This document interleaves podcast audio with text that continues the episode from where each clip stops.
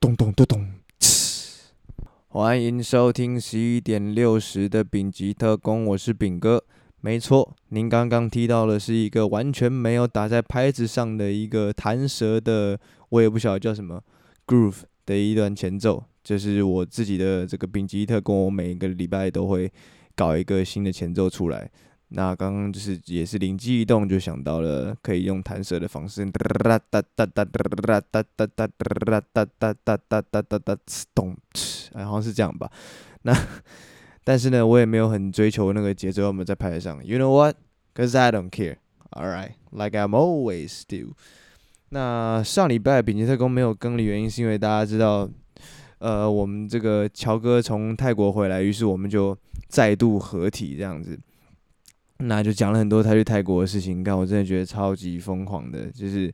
每次想到乔哥有故事啊，我就可以直接变成主持人那个位置。那我觉得就是会访问的过程就会很开心，因为他都有一支东西可以丢出来，然后其实我也还蛮算蛮会问的。就是这个节目，其实我也。要真的角色分配的话，像以前我们那些我们合体的节目的话，我都一直还蛮做主持人这个这个角色的这样，所以我上次合体就有一种哎、久违了又再一度当主持人的那种感觉。就是你要负责带节奏啊，然后想问题啊，找问题啊，这样子其实就很还不错。但是，一样，同时让我们也知道说，我们每个礼拜做这个，我们可能自己会受不了。于是呢，这一周呢，又回到我自己丙级特工的这个节目来了，那就是就是 One Man Show。呃，下次的合体不会像之前那么久，我们会尽快，因为乔哥又八月底又要去欧洲嘛，所以我们会想要办法说。看有没有可能，就是下礼拜或是下下礼拜能够再合体一次这样子，因为他之后去欧洲一去，可能又要去一个月。干，不是这人也太爽了吧？就是你有想过，一个人延毕，他哥哥会请他去泰国，然后他妈会请他去伊比利半岛玩他妈快一个月这样。我觉得干，早知道如果可以这样，就先延毕。哎，不是，当然也是不要，当然就是这个他，反正就是他辛苦了，他也值得得到这么多的。当然辛苦啊，对不对？那大学念那么久啊，当然很 辛苦的，不又不是念多爱科系这样。嗯，所以呢，我们会尽快在他去欧洲之前呢，再找时间，再想办法合体一下，再多聊聊天，再看有什么话题可以聊，这样子就是能够让我自己的呃每个礼拜自己想节目能够也缓一缓。其实就是这样子，有的时候你自己想想的比较顺，有时候你需要一个人帮你一起想。那就这样子的步调来说，呃，偶尔偶尔一下合体，偶尔一下合体，其实是算不错的。因为毕竟上礼拜其实如果我们不合体的话，我自己也已经算绞尽脑汁到了一个没有东西可以讲的程度了。所以还好还好，我们就是又合体起来，又可以就是一起有一个那个 chemistry 又回来，也不就是我们之前也是分开录，也是因为。一起那个 chemistry 后来到后面已经燃烧殆尽了，所以分开来。所以分久必合，合久必分，天下大事也是如此。所以跟我们的之间的这个节目也是这样子，大家都能在一个有休息就有休息到，然后有发挥都有发挥到的一个一个好的频率频率上面这样的感觉。OK，那今天我要聊什么？今天我就是想到，今天其实现在礼拜六下午啊，更比较慢，因为今天我的朋友啊 Ryan 就直接在。直接赖我，其实 Ryan 呢是我们非常非常忠实的听众，但他不太不太会说，就是太常发表跟我发表他的他的看法，但是他非常始终的，因为我连两周，我上周晚更就被他刁过一次，然后这周没更，他又被他刁过说干又没更，我知道刚才跟他说，哎、这马上回来就要更，因为的确我也本来就是今天礼拜六下午就要更了这样，那其实为了各位这二十几位的这个忠实的听众。我们还是会继续做下去的，OK，不用担心，只要有话题讲的一天，我都会继续往下继续做下去。嗯，OK，所以这集呢，我要聊的是呃，Quentin Tarantino，这个应该是我一个我很早就想要聊的话题，那也呃也是很久没有聊，因为我觉我总我总觉得是需要你要一个很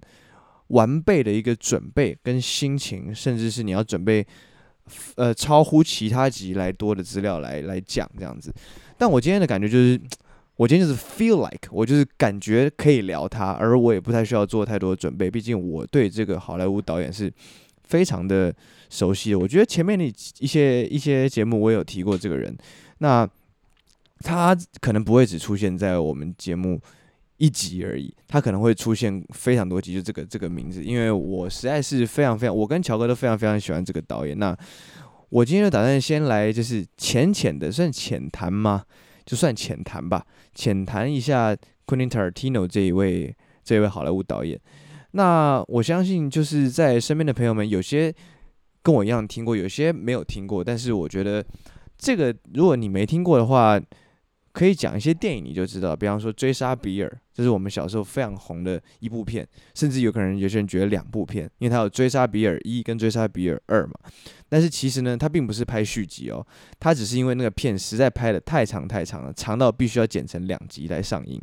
而且它不是说为了赚钱怎么样，你要想，它一集剪出来就是两个多小时，两集剪出来就是四个多小时，四个多小时你放到电影院里面，就真的是不会有人看，又不是什么大呃大象席地而坐，对不对？这四五个小时，那所以昆汀就分了两集在拆这个故事嘛。那再早一点呢，我相信。更多有在对电影有研究的人，看到昆汀第一个想到当然是《黑色追缉令》啦，在呃对岸那边叫做低俗小说，香港也叫低俗小说，然后英文原文就叫做 Pop Fiction。OK，其实他们翻译是比较直接，就是低俗的一堆一一串故事界的故事界的故事这样。那今天要聊这个导演，因为我实在会聊不完。我就今天为什么会先讲一下我今天为什么会想要聊他，因为。我最近发现，我最近看新闻的时候发现，这个家伙竟然竟然哦出了一个自己的 podcast。我想，哇靠，这样是你成就就是已经在好莱坞的成就还不够，你还要来搞一个 来搞一个占据我们市场的东西。虽然他在那个市场也是弄弄不了我，毕竟我们的人数那么少。对对，no no 不要 sad 不要 sad 好不好？我们本来就没有跟他们比，人家是昆汀诶，我们不跟他们计较干什么？呃，所以。呃，他这个 podcast 的名字呢，叫做 The Video Archives。Archive 就是那个你常 IG 会有那个隐藏那个 archive。那他的 the the the Video Archives podcast with Quentin Tarantino and Roger 呃 Avary。那 这两个人呢，呃，Roger 其实是昆汀那个 Pop Fiction 的一个制作人、制片，所以他们两个呢，要就是每一集都在聊电影这样子。那这个名字呢，其实我一看我就知道这个名字为什么他要取这个名字，因为 Video Archive 正是，就我所知是昆汀在成名之前打工的租片店就叫 Video Archives，所以这个东西对他的意义非常的，这这非常的非常的大。那我想我相信呢，他能够把这个。这家租片店的这个名字直接拿来当做他的 podcast 名字来用的原因也非常明显，就是那家店一定他妈已经倒掉了。这应该是三四十年前的店，这个人都快六十了，但他年轻的时候打工的地方现在也应该倒差不多，因为没有租片店了。Come on，连那个亚艺影音呃都要倒了，还还有还有吗？可能还剩一些，但是就是基本上它等于是就是在那边撑着，有点像 GameStop 一样。OK，所以那他这个他的这个大头贴也是蛮。蛮酷的，中间是一个有点像好莱坞式的一个这个剧院豪宅的一个一个建筑物的样子，然后旁边有两棵棕榈树，就是非常的 Southern California。因为他 Quentin Tarantino 这个人，他一切的故事都是发生在洛杉矶啊这样一个地方，因为毕竟这是他呃他有青少年经历过的这个地方，加上他后来。年轻时候所混迹的地方，这些更是他后来成名扬名海外的一个地方，所以他是一个非常非常 LA 的一个一个艺术家。我觉得他是我见过好莱坞里面最酷的导演。那虽然我很不喜欢就是在节目里面帮人家做生平简介，但是我觉得有必要让各位观众了解一下。那这些都是这些都是很很大概的带过去而已。就是他反正是一个单亲家庭长大，他的爸爸是一个叫 Tony Tarantino 的人，但是跟他关系非常不好。甚至他后来成名之后，他们还是有时候在这个一些政治议题上也是有表态，有相左的这个意见。他他爸爸是非常右派的。那昆汀嘛，好莱坞嘛，当然是比较左的。那昆汀呢，其实。他一开始就是他不，他是一个非常不学院派的人，他是就是念一般的学校上来的，然后他并没有做过专业的那种导演训练。像有一些导演的片，你一看的时候，他像他做过非常专业训练，比方说大卫芬奇啊，David Fincher 就是这个 Fight Club 斗争俱乐部，还有龙纹身的女孩，还有班杰明的奇幻旅程。的这个导演嘛。那他的东西就是他是很非常善用 CGI，也就是这个电脑特效的，在那个年代算蛮厉害的。像 Fight Club 里面就用了非常非常多的 CGI，然后剧本啊什么通通都你你感觉出来他是规划的非常非常好，那个情境的代入是这个样子。那那这是一种，这就是非常非常学院派。那还有一种就是天才派，就是 well educated，受过高等教育天才派的导演，比方说那个 Christopher Nolan 诺兰，这个全面启动，还有这个那个还有 Momento，忘记他中文名字叫什么了。还有这个最近这个天能，这个诺兰的就是这样，他他主要是走烧脑路线的。那这种呢，同样也是他虽然没有受过专业的学院派的一个。训练，但是他自己非常有结构、有组织，能够把东西弄得很像，就是很科学的把这个剧本排出来，然后有一定他很更高深的一些意义在，他可能不是情感面的，但是是一个哲学面的思维在里面。那当然，你像香港导演也有这个学院派，但是就偏浪漫风的，像是王家卫这种。那他一样，他的东西你可以看到，这个人是从摄影为出发点，再往下去写剧本的。其他东西没有什么脚本，大多都是在一个人家说恋物癖嘛，因为他很喜欢特写拍一些东西这样子，然后做一个有点后现代这种感觉的这种意识流的这种这种这种概念的作品。那昆汀呢，他。都不是，也都是，因为他完全不是上述各种什么受高等教育啊，或者受学院派影响，不也不是浪漫派。但是呢，他因为他是一个，他就是一个电影的那个 nerd。就是 movie nerd，所以他从小就超。你看他长那个样子，其实你他不可能是一个非常 outgoing 的人，因为他长那样子还不好看呢、我我讲真的，因为你看他的下巴是已经比他外国人鼻子很高，昆汀的下巴你仔细看，下巴已经比他的鼻头的最尖端还要在前面了。哎、啊，你觉得这种人他妈年轻的时候走在街上，就算你再瘦，身材练得再好，真的妹子是不会看上你，所以要怎么样才能让妹子看上他呢？才华嘛。所以这个人呢，可能他小时候也是出去玩的话遇不到什么妹，所以他就是怎么样，在家里面看电影，也不止在家看电影。他妈妈，他跟我讲，他父母亲很早就离婚了嘛，就是他是单亲带，妈妈单亲带大的。妈妈很喜欢看电影，那妈妈又很喜欢跟一些艺术家在一起。那艺术家他之前有个继父，就很喜欢带他去。到处去戏院看电影，这样，然后他就变得非常非常非常喜欢这个，非常喜欢看各式各样的美国经典的电影，像他也喜欢看就是 cowboy 那种西部片，也喜欢看老的好莱坞片，喜欢看黑白的，就是一些很经典的电影。那他电影的样子呢，就不会长得是一个学院派或浪漫派或烧脑的样子，他的电影长得就是一个超级无敌大总会，就是一个致敬的概念。尤其我觉得致敬这个概念呢，其实你用在很多事事情身上，好像是一个贬义。因为我们常常讲什么中国式致敬嘛，你讲的 AKA 就是山寨，就是抄袭的意思。但是在昆汀身上呢，他的致敬是非常非常的恰到好处，他不会让你觉得他在抄这个东西，他反而有点在玩，在戏弄这个东西。那有点像周星驰，但是又没有周星驰这么，其实连周星驰的电影都比昆汀来的有结构。因为他很确定要让你在哪个笑点发笑，或者在确定他在致敬零零七，或者致敬哪一个赌神啊什么电影的某个场景，他就是要你发笑。但是昆汀呢，我觉得这个导演比较有点像疯子一样，他是他是他好像有很多 sticker 贴在墙上，然后他突然间这边就会冒一个 sticker 的内容出来，然后下一次就是下一张 sticker 的一个一个一个桥段，所以它是一个很拼凑式的东西，也是因为。这样子，所以他电影基本上不按照时间序走了。他喜欢是，他们那时候有一个有个传说说，昆汀在拍完一部片之后，开始拿那些那个胶卷啊乱剪，然后像扑克牌这样乱排，排出来就是他电影的这个顺序。那我那时候听起来觉得超屌，现在听起来觉得干他妈就是 bullshit。他是有他一定是有想过的，不可能是那样乱排。但是他排的呢，又让你会。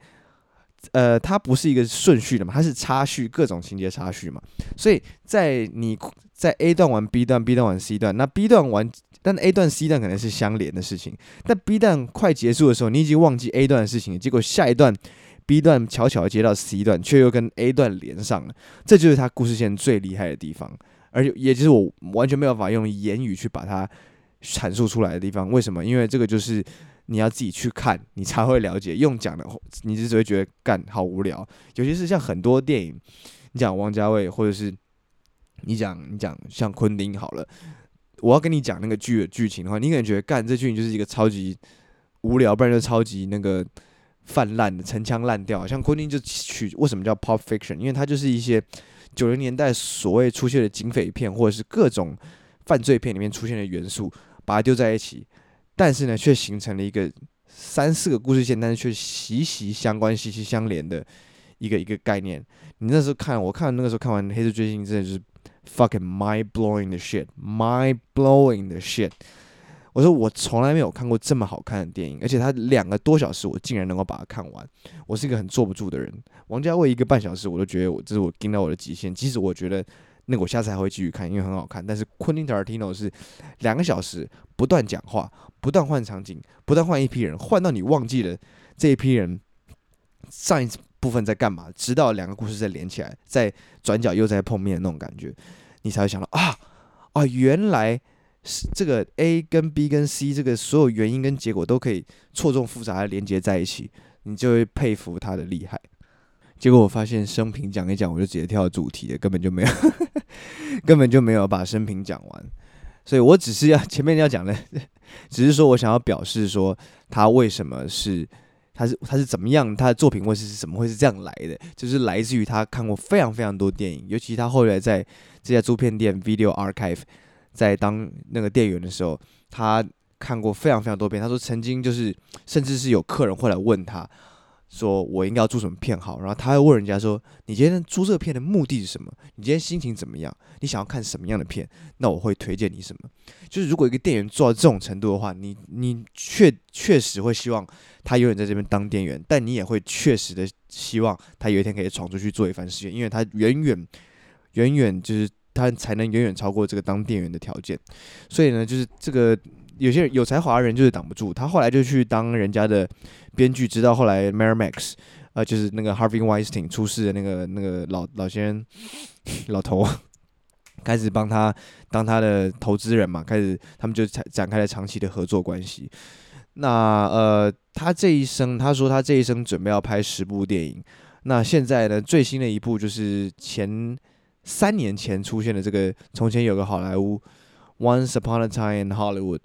呃，由布莱德比特跟马格罗比还有这个里奥纳多三个人主演的片，这已经是他倒数的第二部片了。所以他下一部片什么时候会出来，我们不晓得，也不知道他是要想要搞什么样、什么的花样，也说不定他就是背信，他之后就啊干没有了，我是说说，我还，我还会继续拍，这种都有可能啊。因为你看像。他就拖了三年就没有没有出嘛，那五月天也是说他们出十张啊，也是出到第九张之后就就开始就就停滞，也没有再往下继续出，所以大家都为了自己的那个承诺，然后开始在拖最后一步的时间这样子。But anyway，嗯，我觉得昆汀的生涯当中拍十部片，以一个好莱坞的一级导演来讲是非常非常非常非常少的。但是我觉得东西就是一样嘛，兵在精而不在多，所以他的片是求。好不求满不求多的，昆汀每一个故事他都想得非常非常，呃，不能讲说细致，因为他是一个蛮呃粗犷的一个这个白老粗犷的老白。那那我觉得他东西，但是他有他的艺术上的坚持，他不会为了钱去做些什么样的这个他不想要做的片。我他他的给我的感觉是这样，这就是他跟好莱坞其他非常导演非常不一样的地方。那我觉得他呢，他又像是一种好莱坞的文青。怎么讲文青吗？应该不是这样讲文青，只是说文青给我们一种另类的感觉。他是好莱坞的非常另类的人，就是他没有到其他文青电影或者哲学电影拍的这么有呃思想，这么有哲学，但是他是拍的非常有创意，非常有想法，不照规矩来。这点在好莱坞就已经非常非常的。已经已经很很很另类了，就是他甚至他的他可以语言呐、或是剧情一样低俗，但是他只要有创意、有想法，能够跟其他人不一样，这件事情就让他能够成为好莱坞独一无二的这种非常 alternative 的一个位置，而且不像其他自以为不按牌理出来的导演，昆汀没有在他做自己之后被大家冷落，而是他做自己。不甩商业之后，他变得更 popular，然后更多大明星会想要跟他合作，所以我只能说，在我眼中，他是一个好莱坞的救星，就是一个全世界娱乐最大的娱乐城、最大娱乐工业最大的地方，它是能够展现出这个娱乐的最大的真谛。为什么？因为好莱坞 suppose 是要多元的，是要有各种不一不同人有不一样的想法，而不是最后照了同样的剧本、同样的套路。但是很不幸的，他们最后一定会走上这个样子。为什么呢？因为因为在资本的驱使之下，一定会造成这样子的状况。大家一定会跟风去拍一些东西，爱国主义也好，政治正确也好，或者是呃浪漫小品也好，这些在所有的东西放到好莱坞，你好像都会感觉就是放到快餐店一样，这东西就烂掉、降一级这样。但是昆汀呢，反而是把这些快餐店有所有的元素，把它弄起来变成一个餐厅的 level 的一个响宴，就是我觉得他给我的感觉就是。嗯，吃起来还是很美国的那种 fusion 料理。就是我之前在 San Jose 有吃过一个很 fusion 的餐厅，他们就是会把那个墨西哥玉米片上面放切成近乎方块状的那个鲑鱼生鱼片，然后上面淋一些莫名其妙的美乃滋，这样吃的 那种感觉，那种店。而且我你现在听起来觉得难吃，没有超好吃。我跟你讲，真的超好吃。就是他就给我这种感觉，就是他其实东抓一点，西抓一点，最后变成他自己的东西，然后。呃，他并没有是一个让你觉得他很刻意的要去 establish 自己的品牌，他是他就是他，他就是很自然流露出来他那所谓的他对于暴力的美学，他对于一个戏里面的那个角色一定要讲非常非常多的话，然后角色的刻画从视觉上的形象到个性到讲话的方式到讲话的每一个字，他都是放了很强大的那个个人特质在里面。就有些人讲说，周星驰的店里面每一个人都在演周星驰。那我觉得昆汀的电影里面，其实每一个人也都在演昆汀，因为每个人的话超多。如果你都有看过昆汀那个各种 interview 的话，你会发现昆汀这个人讲话真的是，我觉得他是有一点过动症的，就一一定有。就是你知道有才华人不是多少都有一点病嘛？像昆汀，我觉得他问题就是就是过动症，就他跟其他导演不一样，其他人都忧郁症嘛，那他可能过动，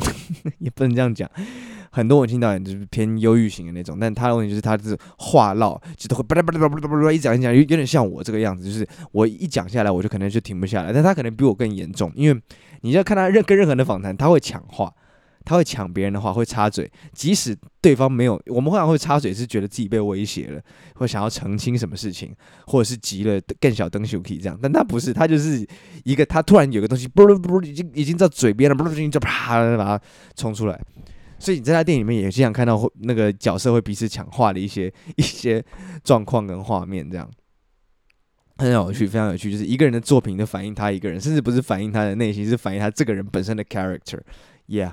Very interesting。我就像是那个大家知道 Samuel Jackson 的那个 Motherfucker 嘛，其实这一点呢，也是昆汀让他变红了。怎么样？其实 Samuel Jackson 以前就喜欢骂 Motherfucker，但是因为他做了昆汀那个电影 Pop Fiction 里面演那个角色，他的 Motherfucker 才会变成。这个超级就是超级 popular，就让只有他的电影里面必须他必须要骂 motherfucker，不然人家觉得那不是 Samuel Jackson。但这一点呢，并不是我觉得不是昆汀看中 Samuel 的 motherfucker 很有劲，而是昆汀他自己也很喜欢骂 motherfucker。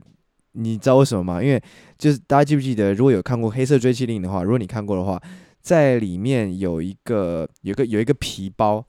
就是 Samuel Jackson 身上拿那个皮包，上面写 Bad Motherfucker 的那个皮夹是非常有名。他现在应该买很多路上什么夜市或者小摊子，应该美国那边应该都买得到 Bad Motherfucker 的那个钱包。那个钱包其实当初是昆汀的钱包，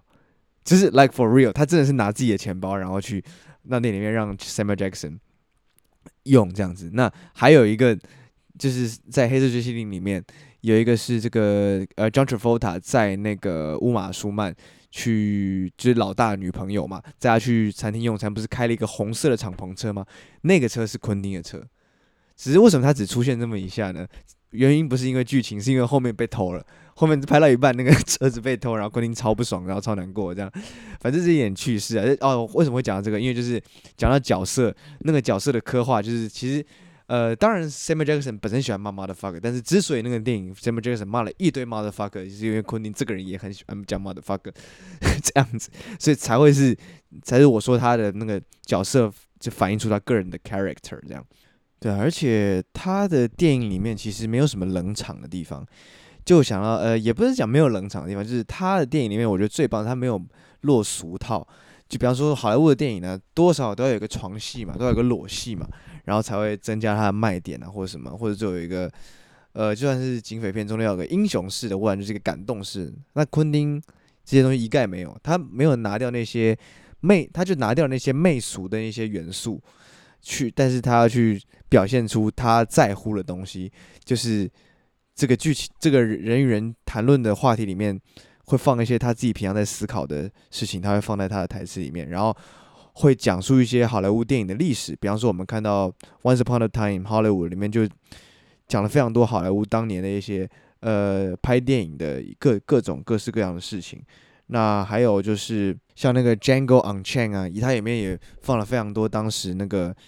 呃奴隶制度时期啊，黑奴啊白人的他们的这个历史文化的一个各种状态在。各种各种当时的一些困境也也在里面也有探讨到这样子，那他这就是他要追求的东西，就是他想要表达什么，他要讲什么，他不会为了你想看什么，他硬塞些什么给你。但是最后呢，他最喜欢的东西什么，就是血腥嘛，一堆血爆出来，他血不会让你觉得恶心，他的血会让你觉得很美。这是为什么他所谓大家称他为暴力美学大师，他血喷出来都妈。鲜红的，然后那些人看起来像抓狂一样，但你又同时又觉得那个人抓狂的样子很好笑。你让一个超级好莱坞大明星，然后去做一些很邋遢的事情，然后甚至一些很很很搞笑的事情，这是他喜欢做的东西，因为这样好玩。因为你并不会看到这些人这样做，你并不会想到这个剧情会往这样发展，所以他好玩，所以他有娱乐性。昆汀讲过一句我觉得非常棒的一件事情，就是电影对他的意义是什么？像我们听过。王家卫导演讲过说，一个他觉得一部好电影是要能够感动他，才是一部好电影。他看了可能会让，就让他感动，不一定要哭，但是要感动，这样才是算是一部好电影。OK，那个是王家卫这种浪漫派的一个想法，但昆汀的这个想法，我觉得是让我觉得更能够让大众去思考的一个点。他说，电影对他而言，其实最重要的一件事情就是娱乐。不管你想要在里面带入更更多的这个政治倾向也好，你要的你的爱情元素，你想要让人哭的元素，其实电影最最 fundamental 它的意义就是娱乐你，让你在你平日生活的这个烦恼中，在下班之后的两个小时去电影院的两个小时能够解获得解脱，或者获得一个一趟一趟一趟没有出走的旅程，就是。这个后面是我加的，就是后面这些就是讲的很好的这些句子是我加的。他其实就是讲第一，他其实就是讲第一，就是电影最棒、最重要的事情就是娱乐。所以他电影里面呢，为什么会有这么多的致敬，这么多的这个我讲致敬啊，甚至还有这么多的呃呃一些让你血脉喷张的点，但是又又恰到好处。那原因就是因为其实这就是娱乐啊。其实我们都忘记了一个电影，它当然可以让你哭，可以让你。呃，热血沸腾，能让你笑，这是人类各种情绪嘛。那在总的来说，它就是娱乐。那所以昆汀就是把他这些能够娱乐你的元素，他喜欢的就是这些，他就会把它放在里面，然后他呈现出来就会是趋近于他趋近于百分之百他自己想要的样子，因为绝对不可能是百分之百，所以最趋近于他想要的样子。所以我觉得我佩服的点就是他还是一个忠于自己的导演。我喜欢什么东西。现在的现在的社会的风气不喜欢，或者是写出来可能会得罪谁，谁会不认同？So what？我喜欢，所以我就是这么做，而我这么做确实成功了。这其实讲到这个，就有点想到最近的一个这个 Andrew Schulz 这个 comedian 的一个事情，也是这样子，就是呃，Andrew 是一个也是一个 stand up comedian，就是美国的单口相声演员。那他原本跟一个这个串流公司，他自己讲串流公司，那不能讲出来，那大家都知道，干嘛一定是 Netflix，只有 Netflix 在出 comedy special，所以这个串流 这个串流公司呢，我认为是 Netflix 的这个这家串流公司呢，在看完他的 special 的录影之后，觉得哇，它里面的一些 joke 太呃太太辛辣，可能会引起呃观众或是那些正确人士的反弹，于是呢就刚刚请他要剪掉这些。那他就是不想剪，他就是我你击败，我也很，我比你更击败，我根本不想剪我的作品。为什么我要去为了为了这样一点事情去剪我的作品？所以最后他就决定把他自己的 special 从这个这个 streamer 这个串流平台买回来，这是做非常豪赌的决定。因为当初你卖给他就是非常多的钱，然后你又你又再买回来，结果然后他开放两个礼拜让大家去预定，包括我自己最后也下定了，当然是有点贵啊，就是一个一个。就是他是说，你只要只要刷过一次卡，付过一次钱，然后这个网站你就可以看一辈子，就永远都是你的，但是要花四百多块台币这样。但我买了，我还没，我目前还没看完，还放在那边还没看完。最后呢，他买回来，他买回来之后赚的是三倍的钱，triple，which means 他如果当时就让这个串流平台发行的话，他永远只拿得到那样子的钱。他现在拿到三倍他当初所得到的钱，所以这个告诉我们一件事情，就是有时候你只要你。呃，可能名气够大也好，或者是你自信够，或者是你的东西确实这么好的时候，或者是三者结合的时候，你就应该要相信自己，不要被其他人左右你的想法，你就不用为谁再去做 edit，不用再为谁去为你帮你的作品做编辑。这又这就是我，这就是让我想到他有昆汀有的这个精神，就是最后还是回到我身上，我我让我表现的东西，我可能不是。呃，最聪明的，我不是最有所谓艺术家气息的，但是我是，我是我，我是独一无二的我。他不是最伟大，但是他是独一无二的自己。我觉得这是大家要忠于的。而且，呃，就昆汀最特别的来讲，我觉得他并没有站在业界的角度去看其他导演导的作品，他而是从头到尾就像他当初在租片店一样，他是一个影迷的角度在看这些东西。就他从来，你去看他评论，像他评论《捍卫战士》，他也是给他很高的评价。然后里面写的，你可以看那个评价，那不像是给影评人写的影评，他这是一个，他这样是一个，就是一些一个影迷，而不是影评，就写出来一个很真实自己的感受。所以，如果你喜欢什么事情，你要做什么事情，你当然，呃，在这一路上一定有你的竞争对手或是合作对象。但是，如果你还记得的话，你的初衷其实是你喜欢看着，你是你的初衷是因为喜欢这个观众这个角度。就是欣赏者的这个角度，那你永远在看其他人作品的时候，记得要回到这个 position，而要从原本你跟他可能是竞争关系或是同事关系拉开来。对于艺术作品上面，我觉得尤其是表演艺术这一块，我觉得特别是需要需要需要有这样子的一个一个心态，才能够维持下去，然后继续做自己，然后并且不要让什么嫉妒心啊霸占于你自己的。各种各种的这个心理状态吧，应该是这样啊、好，所以这集呢，我并没有特别要针对昆汀的哪一部电影讲。我觉得之后有我心情，我要去讲。我今天就是没这个 feel，所以我今天就是想要很 briefly 的讲一下我对这个人的看法。那但是我觉得我好像有点太了解他，了解到我现在可能录了真的已经九百多格了。哇操，这个是多少？已经已经超过半小时，非常多。All right，所以今天的。节目就差不多到这边结束。那我今天就是分享了一个我好莱坞我最喜欢的一个导演，然后他最近有一个新的 podcast，刚刚在前面提到的 The Video Archive Podcast，我听了，我什么都没听懂，就里面讲了太多呃专有或是有地域性的或者有时代性的一些词汇。那就我都听到后面是觉得干，嗯，真的真的还不错，就是他感觉是一直有东西在讲，但是嗯，我可能还是回去听我的 Joe Rogan，或者是我们自己的 Podcast 这样子，呃，好，所以今天这个就差不多到这边结束。那未来如果大家想要听其他导演的，比方说大卫芬奇的，或者是诺兰的，诺兰的我们两年前就有讲过天能，对，那大家都可以欢迎大家来。呃，小盒子或者是私信我，大家我们就可以聊一聊。之后其他导演或者对昆汀还有什么想要聊的，也可以。如果你觉得你自己很能聊的，也可以欢迎你来上节目跟我聊一聊。好，那今天节目就差不多到这边结束。我是饼哥，我们下次再见，拜拜。